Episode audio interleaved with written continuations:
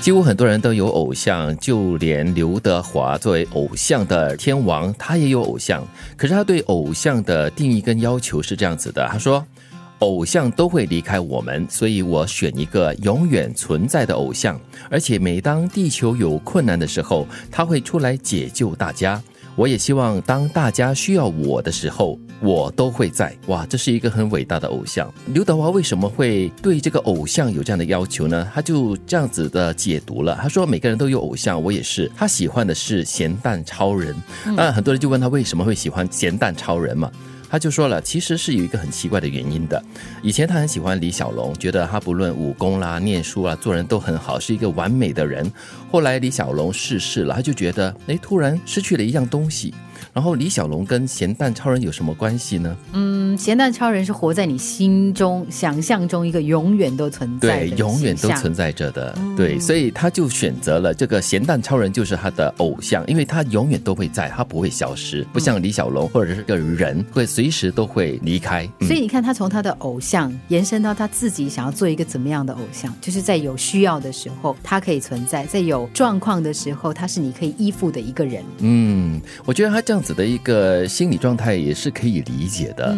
嗯，我本身就是一个没有什么偶像的人，我我可以很欣赏某一个人、某一个歌手、某一个演员，但是我不会把他封为做偶像，因为我感觉了，就是你的偶像定义很崇高啊，不是，就是你不会为了要追偶像去做一些有一点疯狂的事情，或者是有点傻乎乎的东西嘛，对不对？所以你看，A 脸很理性的那个脸的这个得名哈，看样子就是不了解什么叫。偶像了，自己就是自己的偶像。哎呦，很 自恋，你在暗示我自恋吗？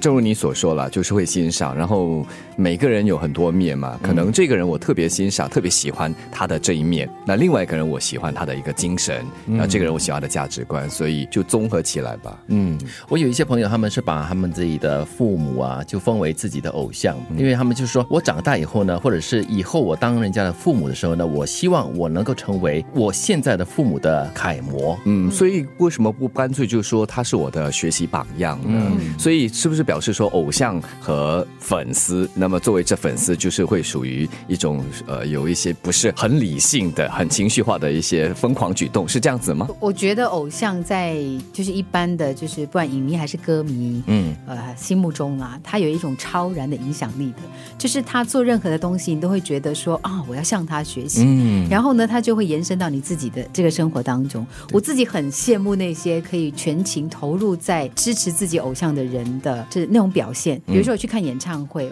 我每次看到那些歌迷哈，比如说我去看一个我很喜欢的歌手，可是我就不能像他的歌迷一样哇那么投入在里面。然后他给他一个眼神，他可能接到他的一条毛巾，他可以哭了，你知道吗？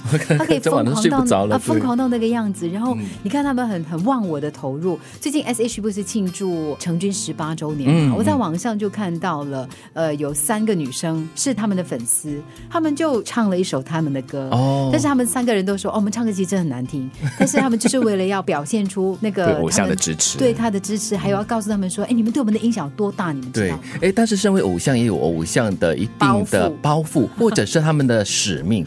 很多偶像他们都能够很好的就是教育他们自己的粉丝的，不要做出超乎寻常的事情，而且要懂得孝顺父母，要好好的尽一下你们的责。责任，比如说读书就好好的读书，然后工作的好好的工作。对，所以这些偶像是因大多数属于公众人物。你既然有一定的名气，有这么多的拥护者的话，你有一定的社会责任。都说了嘛，你的名气越大，你的责任也就越大。所以在一定程度上，他们需要有这种榜样来树立的。嗯，所以偶像是超然的。嗯，偶像是像咸蛋超人一样。哦，哎，你也是责任重大哦，金云 啊，你是呕吐的对象。